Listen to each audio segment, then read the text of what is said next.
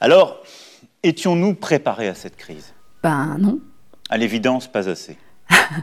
C'est pour cela que le confinement le plus strict doit encore se poursuivre jusqu'au lundi 11 mai. Bon, bah, C'est durant cette avec mon CDD qui va jusqu'au seul 15 moyen mai, je vais pas retravailler en fait. C'est la condition pour ralentir encore davantage la propagation du virus. Aujourd'hui, la population n'est pas immunisée. Nous n'aurons pas de vaccin rapidement. Il n'y a pas à ce stade de traitement efficace démontré ou connu. Dans la plupart des écoles, que ce soit le premier degré ou même dans les collèges et les lycées, il n'y a pas de quoi s'essuyer les mains, il n'y a pas de gel, il n'y a pas de savon. La question des écoles est une question euh, à la fois euh, sensible, qui euh, interroge beaucoup de nos concitoyens, qui se demandent comment est-ce que les écoles vont pouvoir ouvrir.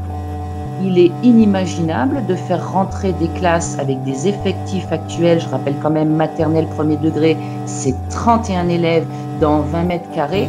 31 élèves dans 20 mètres carrés. Dans 20 mètres carrés. Journal viral. Journal viral. Journal viral. Journal à trois voix et à trois mains. Des nouvelles, des coups de gueule, des infos, des histoires. Confinement, suivi de l'actualité, vie quotidienne. Et plus encore. Confiné mais déterminé. Confiné, ouais, mais toujours au taquet. Confiné mais diffusé. Sur Radio Canu, le 102.2.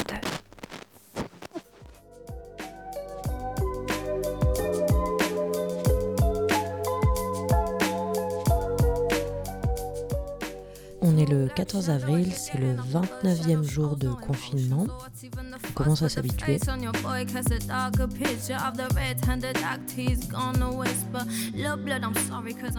Hier, pour les infos sur Canu, on a fait un sujet sur euh, la fillette de 5 ans qui s'est fait toucher par un tir de LBD dans le 78 et aussi sur la mort de Mohamed Delmi Gabzi à Béziers, un SDF qui a été tué par la police euh, mercredi dernier pour pas avoir respecté le confinement. Ils lui ont fait un peu la cage ventrale comme ce qui a tué aussi Adama Traoré. Et je découvre ce matin que dans la nuit de jeudi à vendredi, il y a eu deux autres décès. Le premier, c'est un automobiliste de 28 ans qui a essayé de fuir un contrôle de police. Lui, il est mort, son passager dans un état critique. Et là, c'est Boris qui a essayé de fuir un contrôle de la BAC à Angoulême. Il a sauté euh, du pont en voyant la police et il est mort.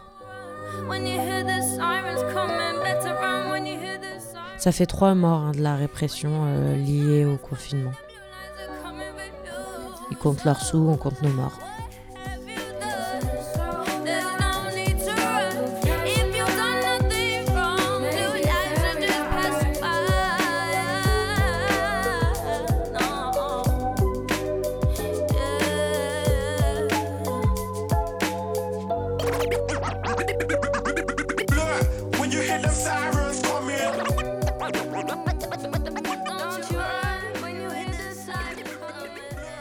Mercredi 15 avril.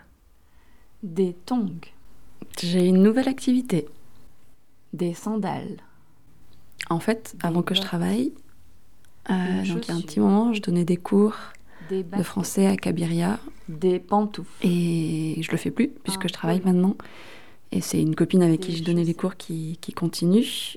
Et on avait ouvert un groupe WhatsApp. Un pantalon. Et euh, là, il y en a qui se plaignaient que sur ce groupe-là, il y en a qui se plaignaient qu'elles s'ennuyaient. Vu que le confinement va durer encore un mois, je me suis dit que j'allais essayer de leur faire des petits cours de français, puis qu'elles perdent pas trop de contact avec le français pendant cette période, et puis aussi parce qu'elles s'ennuient, quoi. Une chemise. Alors, à manches longues. Ça, c'est moi qui enregistre du vocabulaire. Un pull. Des sandales. C'est pas top pédagogiquement de faire juste enregistrer du vocabulaire. Du coup, je vais essayer de leur faire aussi. euh, Des pantoufles. faire faire des petites phrases Un collant. un peu tous les jours. Des Mais chaussettes. Une c'est super dur d'animer un cours de français par Un groupe WhatsApp. pantalon. Une robe. Un short. Un tailleur. Un costume. Je viens de voir que le FMI, ils avaient euh, donné un nom à la crise économique, là, euh, qui va venir, et c'est le grand confinement. Ça veut dire que, genre, dans un siècle, quand les élèves, ils étudieront, bon, si on n'est pas tous morts du Covid-19, Les élèves en classe, ils, étudieront cette période comme le grand confinement. Vous avez aimé le grand remplacement. Vous adorez le grand confinement. Bon sang Enfin, c'est de la bouillie tout ça. C'était pas mauvais, c'était très mauvais. Voilà, exactement. Alors reprenons. On dit Hop En fait, le grand confinement, c'est un peu l'inverse de la grande vadrouille. Nous sommes le 16 avril et il y a pas mal d'infos aujourd'hui, pas toutes euh, très cool. Bon, déjà, il y a Luis Sepulveda qui est mort. Ensuite, euh, là, il y a des chiffres qui sont remontés un peu des, sur les violences conjugales et donc il y a cinq fois plus de signalements, ce qui est quand même énorme. Sinon, aujourd'hui, il y a Frédéric Duval euh, qui a fait des annonces sympas. Alors, Frédéric Duval, c'est le patron d'Amazon. On l'écoute tout de suite. Il y a quelques semaines, Mounir Majoubi, l'ancien secrétaire d'État au numérique, vous a accusé d'avoir détruit près de 8000 emplois en France en 2018, notamment dans les commerces de proximité. Est-ce que vous contestez ces calculs et ces chiffres Mais je conteste totalement ces chiffres et ces calculs. Amazon a créé depuis l'année 2000 date de son implantation, près de 30 000 emplois en France. Et ce sont des emplois qui sont de bons emplois et des emplois stables. Vous savez que depuis que... Vos détracteurs contestent précisément en disant que ce sont toujours des emplois de qualité médiocre. Je vous le dis, 9 300 CDI en France à la fin 2019, 9 300 personnes qui travaillent dans nos centres de distribution, dans nos différents services et qui sont très heureux de le faire et dans une bonne ambiance. Et alors la marmotte, elle met le chocolat dans le papier d'alu. Mais bien sûr Bon, ça c'était avant la crise du Covid-19, mais du coup, mardi, il y a le tribunal de Nanterre qui a demandé à Amazon France de restreindre son activité aux produits de première nécessité. Et donc ce matin, ce sympathique patron d'Amazon France, Frédéric Duval, a annoncé la fermeture des sites d'Amazon en France. C'est histoire de mettre la pression euh, à la justice pour pouvoir continuer l'ensemble de leur activité. Où il allait chouigner sur à peu près tous les plateaux télé et radio aujourd'hui jusqu'à 9h, Good Morning Business. Il est 7h51 et le géant euh, du e-commerce est fermé en France. Vous avez baissé euh, le rideau de fer. Frédéric Duval, directeur général d'Amazon France. Frédéric Duval, j'imagine combien votre position est compliquée. Euh, on pourra parler des, relations peut-être avec votre, actionnaire Amazon Monde, mais, ça va tellement être difficile parce que au fond, est-ce que vous avez le sentiment, je vous pose la question très franchement, d'être euh, euh, victime d'une injustice, d'être toujours considéré comme étant le bad guy. Les faits sont, sont là.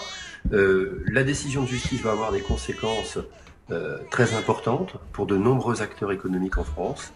Bah, ceux qui vendent notamment leurs produits à travers votre plateforme. Oui, alors dans un premier temps, nos clients, qui sont des millions, hein, millions de clients qui achètent toutes les semaines sur Amazon et qui vont être affectés.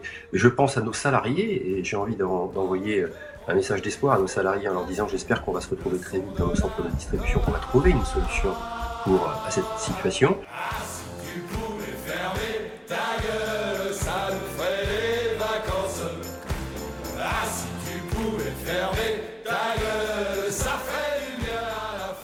Donc voilà, ce sympathique euh, Frédéric Duval, euh, en plus, accuse euh, les syndicats de sabotage et il explique un peu partout que, à cause de ces méchants syndicats qui cherchent à protéger la santé des salariés, eh ben, les Français vont pas pouvoir recevoir tous ces colis absolument inutiles et aussi que ça va avoir des conséquences dramatiques sur l'emploi en France. Voilà, voilà, un type sacrément bien. Journal viral.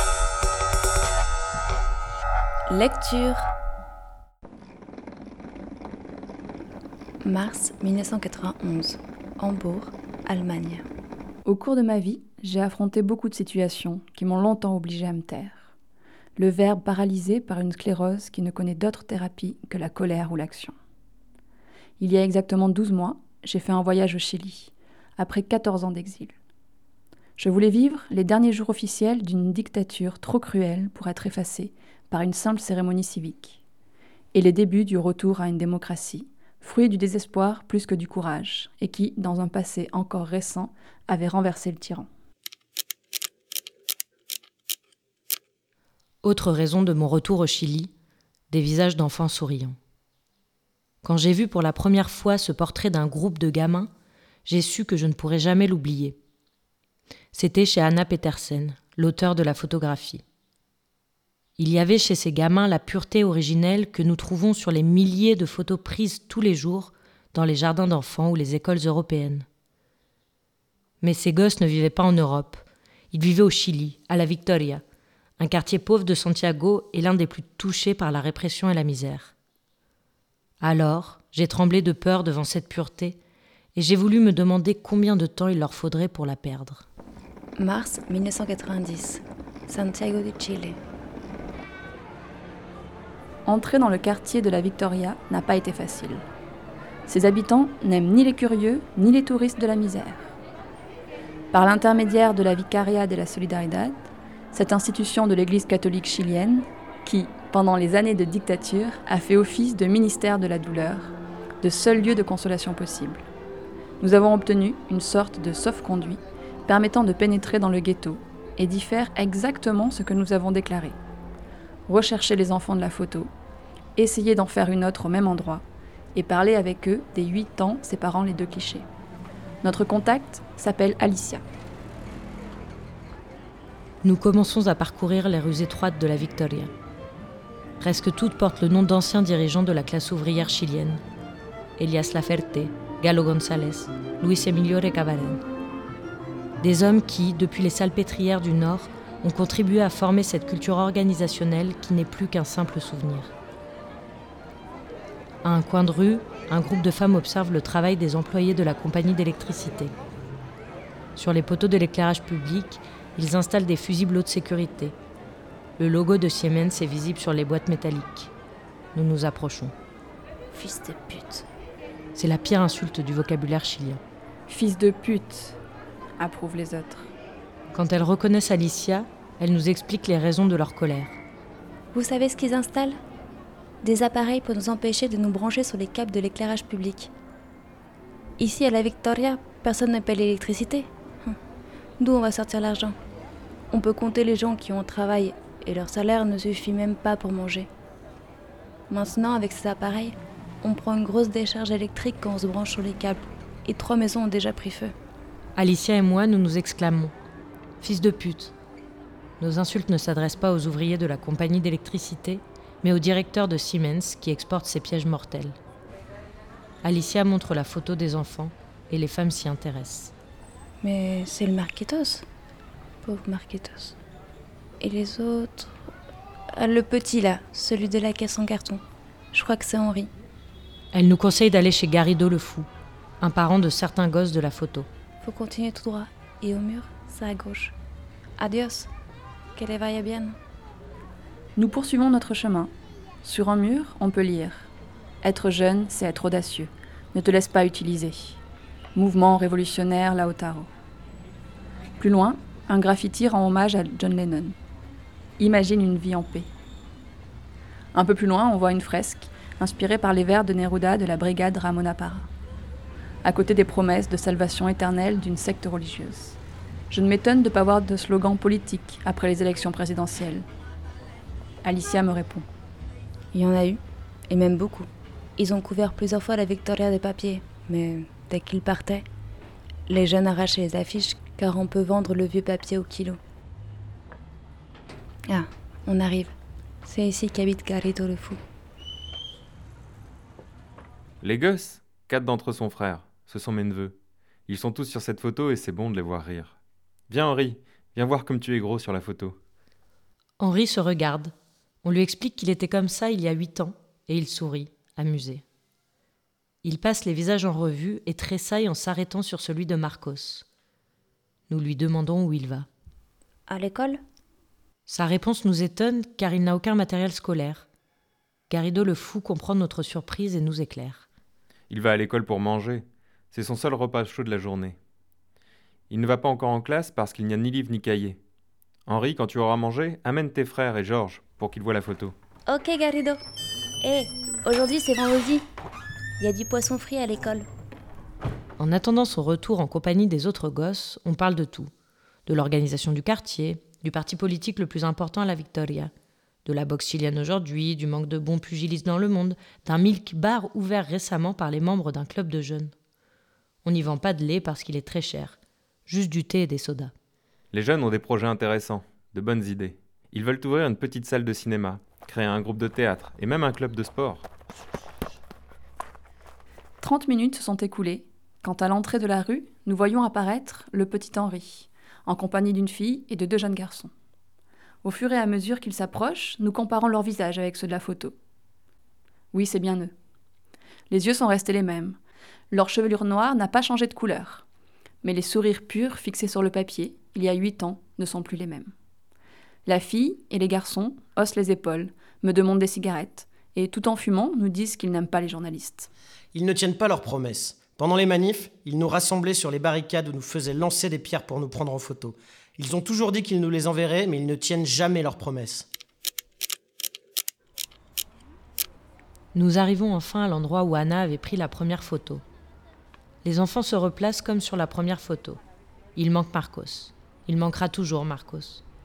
Je découvre que nous ne pourrons pas parler du temps qui s'est écoulé entre les deux clichés, car cet intervalle, ces huit années sont là, sur le mur nu, dans l'espace laissé par Marcos, assassiné à 15 ans pour avoir volé de la nourriture, sur le visage de cette adolescente qui, déjà, ne rêve plus et ne veut plus rêver, chez cet enfant qui ne veut pas vivre, chez cet autre qui brûle de partir, le plus loin possible, et chez le petit Henri qui se voit dans un stade lointain, courant derrière un ballon sous un maillot étranger. Avant de prendre la photo, Anna cherche un mouchoir et s'essuie les yeux. Ce n'est pas un grain de sable qui la gêne. Ce n'est pas le soleil de Santiago qui voile ses pupilles. C'est l'impuissance face à ces huit années. Voilà, nous avons le deuxième portrait de groupe sur fond d'absence. D'après Histoire d'ici d'ailleurs, de Luis Sepulveda. Miren cómo sonríen los presidentes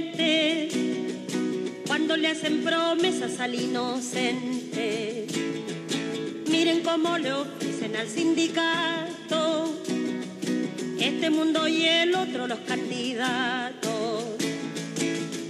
Miren cómo redoblan los juramentos, pero después del voto doble tormento.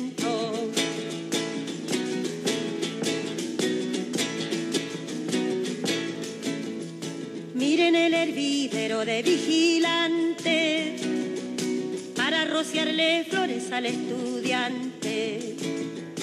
Miren cómo relumbran carabineros para ofrecerle premios a los obreros. Miren cómo sonríen angelicales. Miren cómo se olvidan que son mortales. Alors, c'est jeudi, et jeudi, c'est Pizza. Donc, on va sur la place pour prendre des pizzas au camion pizza. Ça va Ça va Salut T'es prête pour le reportage Ouais. Alors, il y a du vent et du monde qui profite de l'attente des pizzas pour prendre l'apéro. Et sors ta chemise, hein, tu vas être filmé, bordel. Non, c'est Non, juste du c'est- son. c'est la radio. C'est juste du son. La radio. Tu prends un bel accent, hein Voilà, voilà. Hein Le seul survivant des commerçants du coin, il est là. Qu'est-ce qu'il vous faut comme comme pizza Alors, attends. Oui, pardon. Non, non, pas de problème. T'as des. Vite, vite. Moi, j'ai moins de Tex-Mex si tu. Non, mais- pas alors, attends, il manque toutes les Ah, Pas saumon, pas campagnarde, pas Tex. Moi, je Et vais- pas kebab. moi, je vais te prendre une chèvre miel, s'il te plaît. Allez, une chèvre. Et magret, euh... Elle est bonne. hein. magret, ouais. ouais. Moi, magret, ouais, s'il te plaît. Et une magret. Et puis, euh... et puis du, du rosé aussi. Ah, t'as la pluie Ah mince. Ah, pu. Ah, c'est pour ça que t'avais cherché du rouge. Ah, mais oui, ah, il reste un fond de rosé. Parce que euh, vu que au Covid-19, normalement les gens ils picolent pas devant, tu vois. Normalement, le rassemblement de 5 personnes, on est mal là. Euh. Planquez-vous, s'il y a les flics qui arrivent, planquez-vous. Dispersion, comme les poules. Tu sais que je peux descendre, hein Euh, non mais c'est bien parce que comme ça j'ai moins le vent. T'as moins le vent. Moi, t'entend dans le micro. Ok.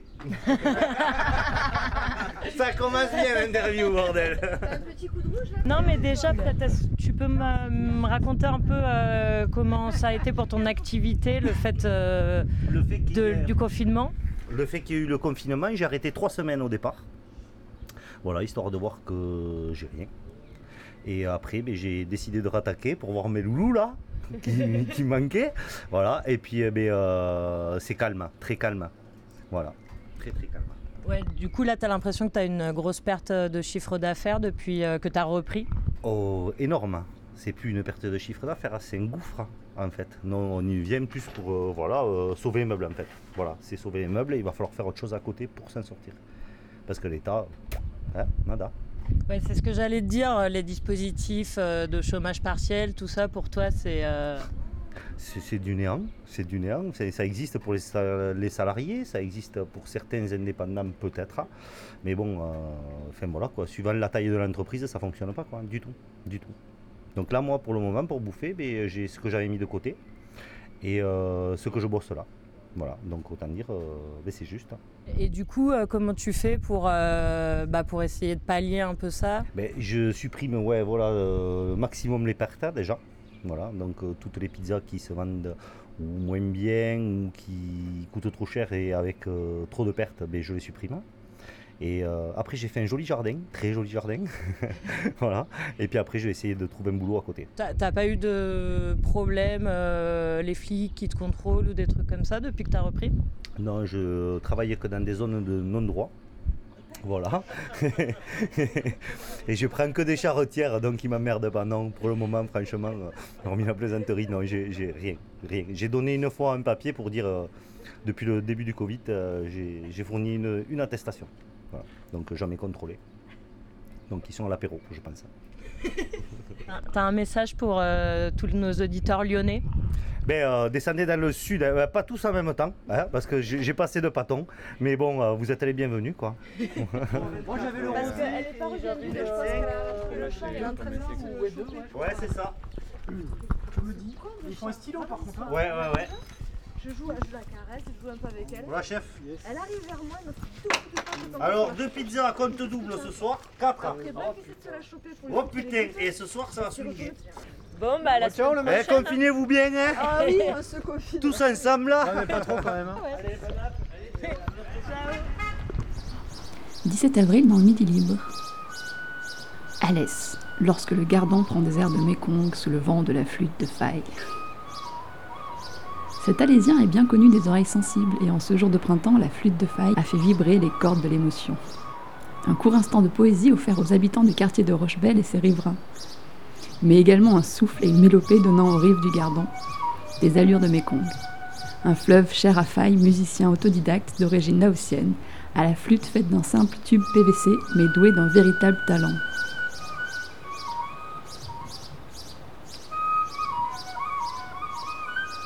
Ouais, bah c'est. C'est notre voisin, quoi.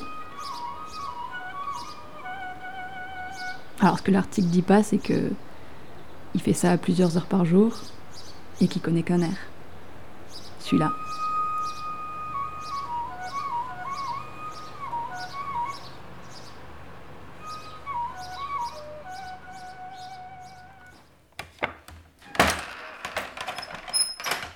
Vendredi 17 avril.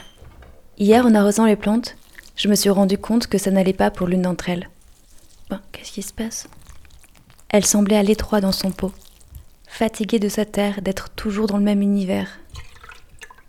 Une tige tentait même de s'échapper, visant le lointain et s'accaparant toute l'énergie pour elle. Fallait agir et j'ai rien trouvé de mieux que de rempoter. Comment je vais faire ça?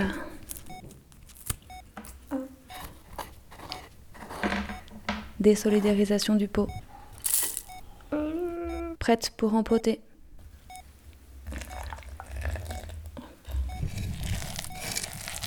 Alors, on va lui mettre une petite attelle. Ça ne marche pas. Double attelle. Ouh, ça tient. Alors, euh, l'opération s'est plutôt bien passée. J'ai réagencé son espace. Je mise tout sur l'illusion du renouveau pour lui redonner de la sève. Enfin, c'est ce que j'espère. Elle irait bien ici, cette chaise, non?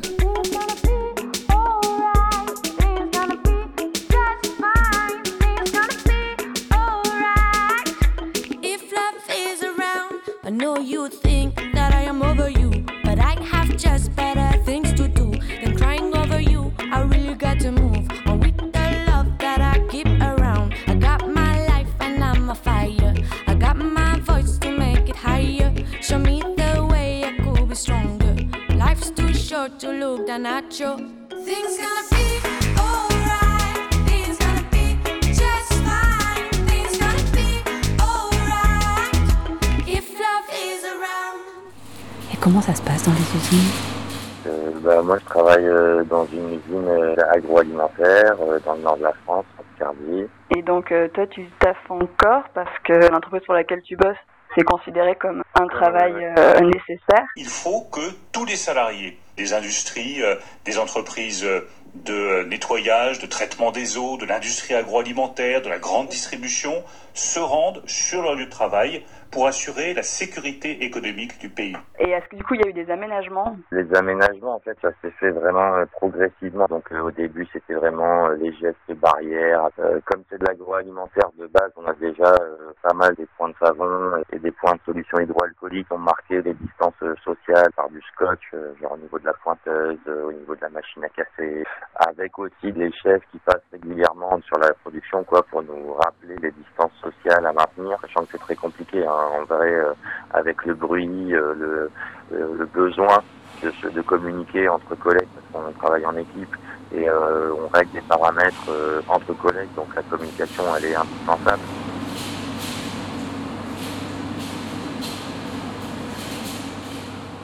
Y a beaucoup de gens qui sont revenus de maladie, là, des 21 jours. Eux, c'est port obligatoire du masque. Et les autres employés, comme moi, par exemple, on vient me demander si je veux euh, des masques. Je signe un papier et j'en ai deux masques pour 8 heures de travail. Ok, vous avez ça depuis longtemps? Ça doit faire euh, deux semaines. D'accord. Et est-ce que tu sais si euh, dans ton usine, il y a des gens qui ont attrapé le coronavirus? L'usine ne communique pas là-dessus. En tout cas, il m'a été au courant d'un collègue qui a été mis sous assistance respiratoire il y a deux semaines maintenant. Et je sais toujours pas, lui, où il en est euh, aujourd'hui, quoi. Mais toi, tu, tu constates euh, plus d'absentéisme que d'habitude? Euh, carrément, il y avait du préventif, euh, des gens qui se sont mis en arrêt parce que ils ont des enfants ou même la peur de ramener euh, bah, le coronavirus euh, chez eux, que tous ceux qui ont des, problèmes de santé se sont mis en arrêt ou l'entreprise est venue les voir pour leur demander de se mettre en arrêt. Sinon, pas beaucoup d'intérim pour les remplacer. Depuis trois, quatre jours maximum, là, ça y est, ça revient. Les arrêts de 21 jours sont terminés et apparemment les gens ne les prolongent pas. Ou ils ne sont pas prolongés, mais Est-ce que toi, en tant qu'intérimaire, as quelque chose tu as accès, le chômage partiel ou le droit de retrait? Le droit de retrait, euh, ça m'est possible. Après, euh, théoriquement, moi, en fait, en tant qu'intérimaire, moi, j'ai des contrats à la semaine et je sais tous les vendredis si je vais être pris la semaine d'après, pour combien de jours et à quel rythme de travail? Ton contrat, il court que sur une semaine. Donc, au pire, tu seras en arrêt pendant une semaine et après, ton contrat est terminé. Du coup, aujourd'hui, je peux pas. Je suis obligé d'aller travailler. Je suis obligé de faire profil bas aussi quand je passe la grille euh, parce que si euh, toutes les, conditions de sécurité n'étaient pas euh, mises à disposition pour moi et que je serais dans mon bon droit d'exercer mon droit de retrait, le droit de retrait, c'est un rapport de force en fait. Et si je le fais tout seul dans mon usine, en tant qu'intérimaire, il y a tellement de monde qui attend derrière. Le vendredi, euh, j'ai un message qui me dit que je serai pas pris la semaine d'après en fait. C'est quoi l'ambiance en ce moment Il y en a eu plusieurs en fait. L'ambiance, c'était vraiment au début euh, vraiment une tension hyper palpable même entre les collègues, une peur même de venir au travail, euh, avec euh, euh, on va crever au boulot. Puis après en fait au fur et à mesure, et je sais pas si c'est bien, cette peur elle diminue, je pense, de fait parce que tu la côtoies tout le temps. Que les, les, collègues, on est moins proches, il y a moins de discussions, il y a moins de communication. Avec des collègues, des fois, on est habitué à boire un petit coup à l'extérieur ou des choses comme ça. Tout ça, ça te supprime. Du coup, ça fait aussi que tu n'as que tes moments de, travail. Il y a l'environnement que ça peut être une usine, le bruit et tout ce que ça implique. Euh, c'est obligé de hurler entre collègues.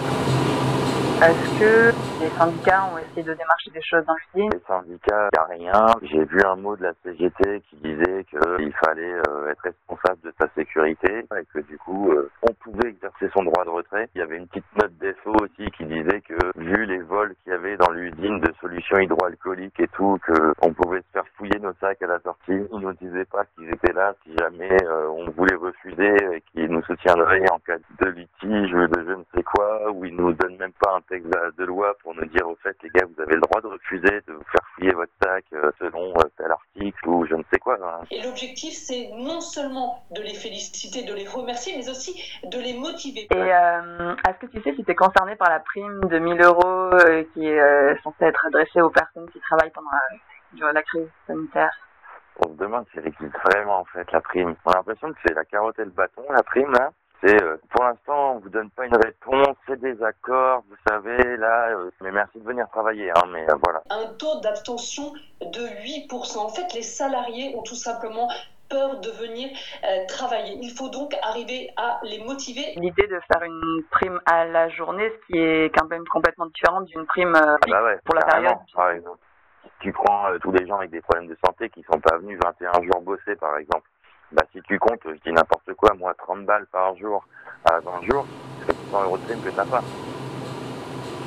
Et en plus de ça, il y a au moins quatre employeurs différents dans cette entreprise, minimum, tu vois, minimum, entre les boîtes d'intérim, les boîtes de maintenance, les boîtes de ménage, les boîtes de remplacement de machines à café. Du coup, tous ces gens-là qui viennent bosser au jour le jour, on n'est pas forcément sous le même régime. Par exemple, nous, la boîte pour laquelle on bosse, on parle qu'ils vont nous filer euh, 1000 euros. Nous, les intérimaires, on parle qu'ils vont nous filer un peu plus de 30 euros par jour. Et aux femmes de ménage et tous les autres, on ne sait pas ce que leurs patrons vont faire avec eux. Il peut y avoir ce truc-là aussi, de diviser les gens, alors que c'est dans le même lieu, sur le même site. Est-ce que toi, aujourd'hui, tu préférerais ne pas travailler ou tu es satisfait de travailler? Euh, j'ai pris le truc de me dire ok je vais bosser, je me suis dans ma tête c'est bon. Sauf que je me dis mais en fait là je vais continuer à bosser, je vais continuer à prendre des risques et mes parents par exemple. Ça ça me fait flipper par contre. Sur le reste, euh, en fait j'ai pas le choix d'aller bosser. Moi j'ai trouvé ce travail là un mois avant que le coronavirus commence. Et quand le coronavirus a commencé, euh, j'avais peur que mon usine ferme. C'était paradoxal parce que d'un côté j'avais peur d'y aller, mais je me disais il faut absolument pas que ça ferme, sinon bah, j'ai plus de quoi me nourrir. Mais dans l'idée, euh, non, j'ai pas du tout envie d'y aller. Déjà d'aller à l'usine, c'est pas super euh, réjouissant, mais alors en plus dans ces conditions-là, ça l'est encore moins quoi. Et d'après ce que j'ai compris, euh, on va prendre cher derrière quoi. Parmi ces ordonnances, un texte qui porte, dans certains secteurs, notamment l'alimentation, le temps de travail maximum hebdomadaire à à 60 heures. Mais je suis pas le seul à l'usine être comme ça. Ce matin, mon beau-père m'a appelé pour me demander s'il pensait qu'il pouvait rentrer dans l'usine. Il a 53 ans, il a un bac plus 5 dans le social, c'est comme il trouve rien, il a plus de thunes. Ses droits au chômage, ils vont s'arrêter. Ben, il me disait, est-ce que tu penses que je peux trouver une place dans ton usine, quoi?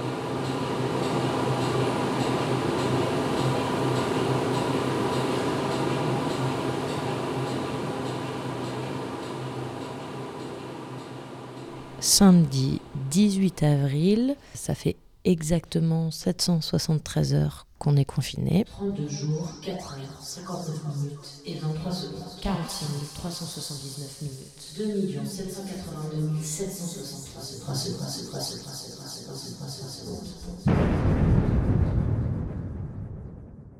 Je vous parlais jeudi de Cosette, vous savez, le directeur général d'Amazon France, euh, aussi appelé Frédéric Duval, qui expliquait en janvier que Amazon n'était pas une entreprise si rentable. On l'écoute. On fait des bénéfices qui sont euh, relativement peu nombreux.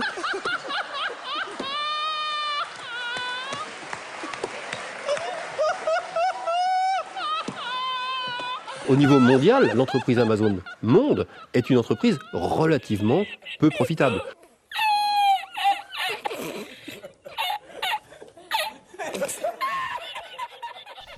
Eh ben, on apprend euh, aujourd'hui que Jeff Bezos, le patron d'Amazon au niveau euh, mondial, a gagné 24 milliards de dollars depuis le début du coronavirus. Et donc l'action d'Amazon a pris 20% en moins de 4 mois.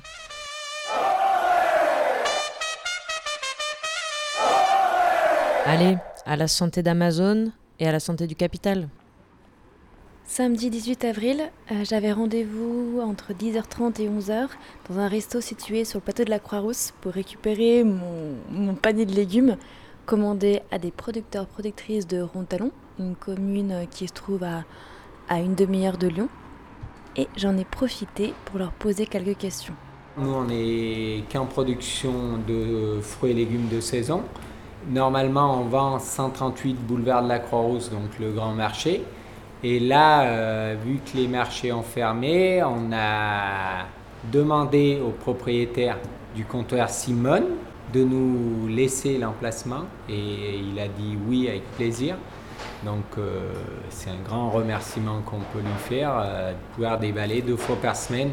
Enfin, pas déballer, mais poser, avoir un endroit pour se poser, pour recevoir nos clients par rapport au panier. Et comment vous avez communiqué par rapport euh, à À nos clients Ouais. Eh ben, en fait, on a anticipé beaucoup.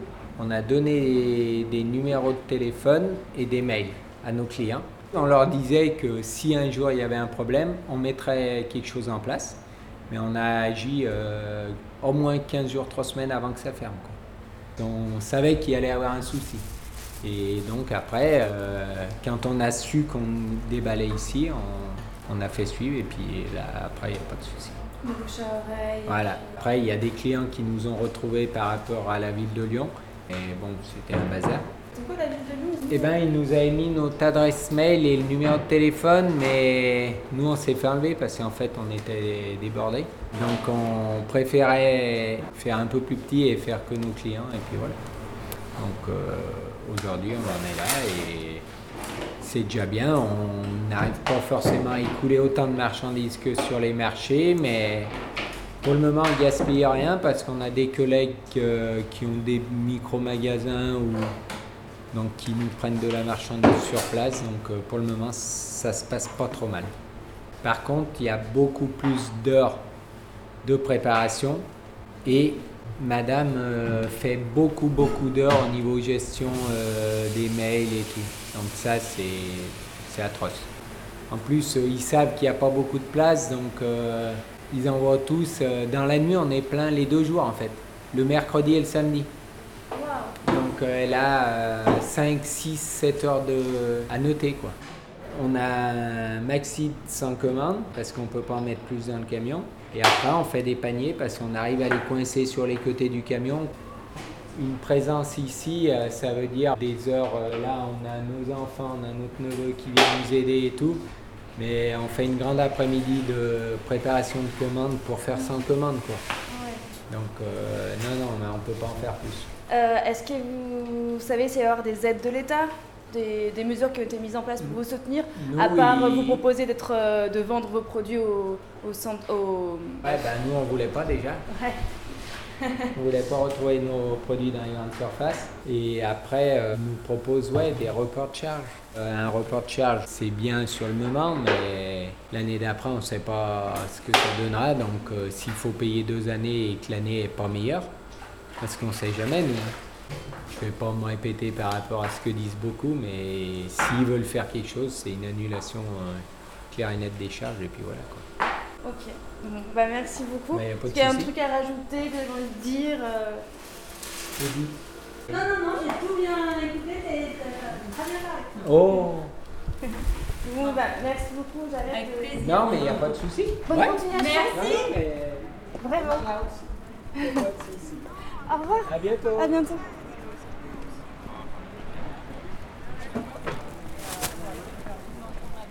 Alors, on est dimanche 19 avril. On avait commencé cette semaine sur des crimes policiers. Et malheureusement, les bavures et les violences se sont poursuivies toute la semaine. On se doute que la sémantique guerrière de Macron y est bien pour quelque chose. hein. Et du coup, bah, dans la rubrique euh, La police en roue libre, on a été assez gâtés cette semaine. Alors mardi, un keuf qui a décidé de tirer sur son voisin trop bruyant. Il s'est même mis en scène sur Snapchat avant d'y aller avec son gun dans le futal. Puis quelques minutes plus tard, il a posté une photo euh, des taches de sang euh, de son voisin à qui il venait de tirer dans l'abdomen. Heureusement, il, s'en sort. Et alors hier soir, c'est un keuf qui a euh, tenté une nouvelle euh, tactique pour arrêter un jeune en moto. Il lui a ouvert sa portière de bagnole dessus alors que le jeune roulait assez vite, ce qui fait qu'il a fait un vol plané de plusieurs mètres, qui s'est pris un poteau. Heureusement, il est en vie, mais il a une fracture ouverte bien horrible. Et il y a des vidéos d'ailleurs euh, atroces sur les réseaux sociaux où on l'entend hurler de douleur. Euh, comme d'hab, euh, ils sont prêts à mettre nos vies en danger pour des arrestations souvent sans motif. On reste vigilant parce que c'est quand même bien, bien vénère les exactions policières depuis le début du confinement, particulièrement dans les quartiers populaires. Attestation de sortie. Confinement. Contagion. La France est confinée. Nous sommes confinés. Je suis confiné. Le confinement durera jusqu'au 11 mai. Je m'ennuie seul chez moi. On ne peut pas circuler librement. Vous venez d'écouter le journal viral. Et c'est tout pour cette semaine. On se retrouve mardi prochain.